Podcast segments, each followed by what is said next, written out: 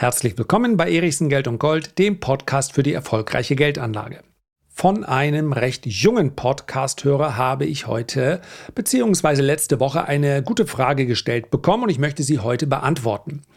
Es ging in dieser Frage darum, dass ich, und das ist ja völlig richtig bemerkt, häufig feststelle, dass die Depots vieler Privatanleger zu aggressiv aufgestellt sind, weil diese Privatanleger auf vermeintliches Wachstum und damit häufig auch auf Technologie setzen, statt auf Value und Dividende. Selbstverständlich macht es die Mischung, aber ich glaube, wenn ich mir so anschaue, die Broker stellen ja dar, wie ihre Anleger positioniert sind, ja, zeigen also häufig die Top 10, Top 15 der Aktien, die von Privatanlegern gekauft werden. Und dabei darf man dann durchaus feststellen, ja, Technologie hat seinen Reiz, Wachstum natürlich. Wer möchte nicht die nächste Amazon oder die nächste Google im Depot? Und die Frage lautete, ob man nicht als 20-Jähriger aber durchaus auf Technologie setzen sollte. Man kann es sich ja erlauben, auch große Schwankungen auszusitzen, dann soll der Tech-Wert halt mal 50 oder 60 Prozent verlieren. Aber wer noch 30 oder 40 Jahre Ansparzeit vor sich hat, der kann sich das doch erlauben, oder? So, zuerst einmal müssen wir eine kleine Unterscheidung vornehmen. Es gibt Wachstumsunternehmen, es gibt Value-Unternehmen und dann gibt es die großen vier, fünf, sechs Unternehmen auf diesem Planeten, diese Megatech-Konzerne, die im Prinzip in einer eigenen Liga spielen, beziehungsweise für die man eine eigene Bezeichnung finden müsste. Denn es sind per Definition, wenn wir uns die Wachstumsraten anschauen, durchaus Wachstumsunternehmen, aber es sind Wachstumsunternehmen praktisch ohne fremden Kapitalbedarf. Sie nehmen hin und wieder auch aus steuerlichen Gründen dann Fremdkapital auf, aber sie generieren mit ihrem Geschäft derart viel Cashflow, dass sie das eigentlich nicht müssten und dass sie per unternehmerischer Entscheidung von heute auf morgen natürlich auch ganz interessante Dividendenaktien werden könnten. Ja, Apple zahlt schon ein bisschen Dividende, aber das ist natürlich noch nichts im Vergleich zu dem, was möglich wäre. Das ist hier glasklar keine Kaufempfehlung. Das Unternehmen ist nach wie vor nicht billig. Aber ich könnte mir vorstellen, zum Beispiel, dass AWS, also die Cloud-Sparte von Amazon, in ein paar Jahren mal ein lupenreiner Dividendenzahler wird. Denn hier ist in die Infrastruktur natürlich jährlich Betrag X zu investieren. Ja, es geht bei einer Value-Aktie auch nicht darum, dass sie nun gar kein Geld mehr für ihre Expansion ausgibt. Aber hier bleibt natürlich viel mehr übrig in diesem margenstarken Geschäft. Noch geht das in einer Gesamtbilanz mehr oder weniger unter und Amazon erschließt immer wieder neue Geschäftsfelder und ist daher A auch immer noch recht hoch bewertet und B natürlich auch deutlich volatiler als manch andere Aktie. Aber das alles könnte sich ändern. Es wird nicht passieren, nur wenn eine Google oder eine Microsoft oder eine Amazon sagen würden oder auch eine Facebook, die ja im Advertising-Geschäft ganz gut aufgestellt ist. Ja, die Quartalszahlen, die letzten waren nicht gerade berauschend, aber es ist immer noch sehr viel Geld, was dort verdient werde, wird. Und wenn die nun beschließen würden, wisst ihr was, das mit der Expansion, irgendwann ist es ja auch mal gut. Wir freuen uns darüber, wenn wir unsere Umsätze stabilisieren und jetzt schütten wir mal kräftig an unsere Anteilseigner aus. Wie gesagt, es wird so schnell nicht passieren, aber dann wären das natürlich mega Dividendenzahler und ob sie das Geld dann ausschütten oder Aktien zurückkaufen, Gerade Aktienrückkäufe sind natürlich für viele Investoren auch interessant. Da sieht man das Geld zwar nicht in Form einer Dividende fließen, aber dafür muss man in dem Moment eben auch keine Steuern bezahlen. Ja, Deswegen ist das heute bei vielen Unternehmen durchaus ein attraktives Geschäftsmodell. Ja, wenn man so das Gefühl der Sicherheit hat, was ich habe, das habe ich, dann ist das in Ordnung. Aber ehrlicherweise muss man auch sagen, dass die ganz großen Dividendenstrategien der letzten 20, 30 Jahre, wenn man sich zum Beispiel den Wilshire ähm, Large Cap Large Cap Index, so heißt er, anschaut, ja, das ist ein ziemlich unbekannter, aber einer der erfolgreichsten Aktienindizes aller Zeiten. Warum? Weil in diesem Aktienindex, der schon, glaube ich, seit mehr oder 50 oder 60 Jahren existiert, dort werden rechnerisch die Dividenden immer wieder reinvestiert. Das ist beim SP 500 oder bei anderen Aktienindizes nicht so. Der DAX hat das auch, ja, auch bei diesem Index werden die Dividenden mit in diesen Kursstand einberechnet. Deswegen ist er auch vergleichsweise stark noch der Performance Index, wenn man sich den DAX Kursindex anschaut, der dümpelt nur vor sich her und der gibt eigentlich das wahre Bild darüber, wie schlecht dieser Index zusammengesetzt ist. Darum soll es aber heute nicht gehen, sondern darum, dass man natürlich, wenn man eine Dividendenstrategie fährt, eigentlich diese Dividenden immer wieder reinvestieren muss. Sprechen wir also über die erfolgreichsten Aktien auf Sicht von 30 Jahren. Macht es für einen jungen Anleger nicht Sinn, hier mehr auf Tech zu setzen, denn im Tech liegen natürlich die größten Wachstumschancen. Und wir sprechen hier von dem, was wir heute als Technologie bezeichnen. Ja, es gab natürlich auch mal Jahrzehnte, ganz zu Beginn, da war die Eisenbahn oder das Auto Technologie, weil man sich nicht vorstellen könnte, dass sich das durchsetzen würde. Es gab mal eine ganz, ganz kurze Phase, Stichwort Nokia, in der man dachte, ein Smartphone, ja, wer braucht das denn? Telefonieren, SMS, aber alles andere mache ich doch an meinem PC. Ja, es kam dann anders. Ich spreche also heute über Entwicklungen, von denen wir sagen können, das Cloud-Business, aber auch in vielen anderen Bereichen äh, künstliche Intelligenz, Fintech und so weiter, sollte ich nicht dort überwiegend investiert sein, weil hier die Wachstumschancen so gigantisch sind? Und ich habe jetzt, das gebe ich ganz offen zu, versucht, fünf Minuten lang das Fazit rauszuziehen. Aber ich möchte es jetzt geben, weil es absolut notwendig ist, das in aller Klarheit zu sagen. Es ist völlig egal, ob ich als 18-Jähriger oder als 38 oder als 58-Jähriger ein langfristiges Depot auflege. In einem langfristigen Portfolio brauche ich immer, wirklich immer überwiegend Substanzwerte, Value-Werte, Marktführer, Dividendenzahler, weil nur die es schaffen, über Dekaden hinweg ihre Performance so in den Teer zu hauen, dass ich mir wirklich sicher sein kann, die Dividenden kommen, die Kurssteigerungen kommen, die Stellung im Markt ist so stark, dass auch Krisen diesen Unternehmen wenig anhaben können. Habe ich gerade gesagt, in Teer zu hauen? Weiß ich auch nicht, wie ich darauf gekommen bin. Also, das ist das Entscheidende. Technologie ist immer zyklisch. Immer. Und wer jetzt sagt, naja, ich kaufe natürlich nur die Marktführer von heute, völlig in Ordnung. Aber wer heute in die großen fünf, sechs Tech-Konzerne, Megakonzerne dieser Welt investiert, der darf ja bei weitem nicht mehr die Entwicklung erwarten, die sie in den letzten zehn Jahren genommen haben. Also ich bin selber nach wie vor in Amazon investiert. Und in einem deutlich größeren Portfolio wäre wahrscheinlich auch eine Microsoft mit drin oder eine Google. Das sind ja alles gute Unternehmen. Nur die werden auf Sicht der nächsten zehn Jahre keine 1000 oder 10.000 Prozent machen. Keinesfalls kann man sich ja mal ausrechnen, wie groß dann eine Apple auch wäre, wenn die sich jetzt nochmal verzehnfachen würden in den nächsten zehn Jahren. Das heißt also, ich muss, um diesen Gedanken gerecht werden zu können, dann zwangsläufig auf die Superstars von morgen setzen. Und das ist eben eine Spekulation, die wahnsinnig schwierig ist. Wir sprechen hier dann auch über Timing, beziehungsweise wir sprechen darüber, dass ich immer wieder dann auch Aktien rausschmeißen muss und dann wieder in neue investieren muss, weil sich innerhalb von einem Jahr hier unglaublich viel tun kann. Und es gibt sehr, sehr viele Beispiele. Und das alles erfordert dann sehr viel Aktivität, es fordert Timing.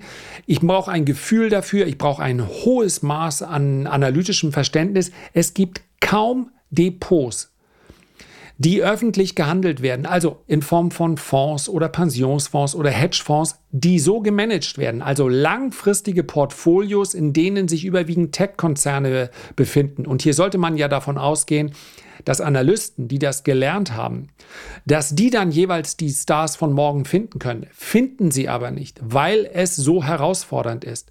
Und es gibt dafür eben auch unglaublich viele Beispiele. Wir kennen ja heute viele, viele Unternehmen, die es seit 10, 20, 30 Jahren gibt. Und wir werden gerne gleich mal drauf schauen. Aber bei diesen Unternehmen finden sich wirklich, wirklich wenig Tech-Konzerne. Eine Apple, eine IBM fällt mir ein. Wobei IBM jetzt in den letzten Jahren kein Überflieger mehr war. Aber sonst, wo sind sie denn? Was sind auf Sicht der letzten 30 Jahre die Unternehmen, die die beste Performance gebracht haben? Also sprich, man kann in die Zukunft schauen und hätte jetzt gesagt, okay, wir konzentrieren uns mal nur auf amerikanische Werte. und ich kaufe die, mit denen ich die höchste Performance erziele. Da hätten wir eine Emgen, eine Danaher, eine Kansas City Southern. Wer hätte das gedacht? Das ist ein, äh, wir sprechen hier von Lokomotiven, ja, von Zügen. Holy Frontier, Paychecks, Eaton Vance, Gap, Precision Cast Parts, Sally Beauty Holdings, Altria Group, das sind, ist der Zigarettenhersteller in den letzten Jahren durchaus unter Druck gekommen, hat aber seine Dividende überwiegend weiter bezahlt. Home Depot, großer Baumarkt in den USA, Raven Industries, Striker, Nike kennt man, Apple ist mit dabei, Brown Brown, St. Jude Medical, Vonado Realty Trust, TJX Companies. Das sind Unternehmen, mit denen man in den letzten 30 Jahren im Schnitt pro Jahr über 20% Rendite eingefahren hätte. Pro Jahr. Damit wäre man also, wenn man die vor 30 Jahren gekauft hätte, steinreich geworden. Und wenn man jetzt ein bisschen breiter geht und schaut auf die letzten 30 Jahre und nimmt jetzt alle Indizes, dann ändert sich das Bild kaum. Eine Microsoft, eine Fair Isaac, eine Best Buy, eine Cerner, United Health, Balchem. Kennt irgendjemand Balchem? Ja, ist ein Unternehmen, läuft seit 30 Jahren unglaublich gut. Ist im Übrigen, ich habe immer mal geguckt, ob ich es mal billig kaufen kann. Ja, manchmal muss man Qualität wohl immer teuer kaufen. Ähm, was machen die so? Nutrition, Nahrungsergänzungsmittel und so weiter.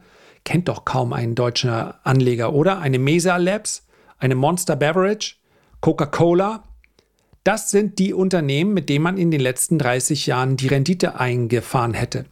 Und es gab auch in den letzten 10, 20, 30 Jahren schon Technologieunternehmen. Das fühlt sich natürlich heute dann nicht mehr so an. Aber jeweils zu der Zeit gäbe es durchaus auch Tech-Unternehmen. Und die waren zwischendurch auch immer mal große Stars. Ich nenne mal ein paar Namen.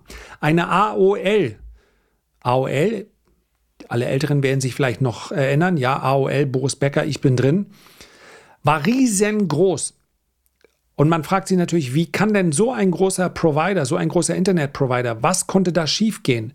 Vielmehr muss man sich aber im Tech-Bereich manchmal fragen, meine Güte, was müssen einige richtig gut gemacht haben, dass sie so lange überlebt haben? Denn bis auf ganz, ganz wenige Namen, bis auf eine Microsoft oder eine Apple, ja, eine Amazon ist ja noch relativ jung, ähm, gibt es kaum Unternehmen, die die ganze Zeit überstanden haben.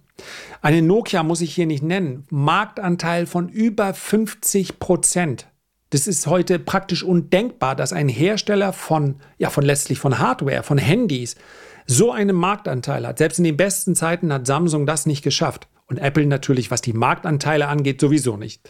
Ja, Apple war ja nie Marktführer der verkauften Handys, sondern ist immer Marktführer im Bereich der, des Servicegeschäftes und äh, selbstverständlich im hochpreisigen Segment und ganz tolle Margen und so weiter. Aber die verkauften Stückzahlen, die waren es nicht. Wir haben eine AOL, eine Nokia, eine Yahoo, eine Yahoo Japan übrigens hat die Softbank investiert. Eigentlich sollte man um alles einen Bogen machen, was die Softbank hatte. Ähm, NetScout, wer erinnert sich an den, vielleicht an den Browser noch? Ja, Atari Erinnert sich jemand dran? Weiß jemand, womit wir in den 80er Jahren, mit was für einem PC wir groß geworden sind? Commodore? Absoluter Weltmarktführer.